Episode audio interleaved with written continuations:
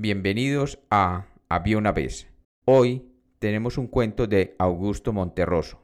Este cuento es uno de mis favoritos. Bienvenido de nuevo a Había una vez. Espero que lo disfruten.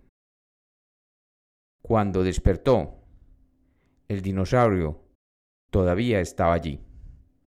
Y como los cuentos nacieron para ser contados, este es otro cuento de Había una vez.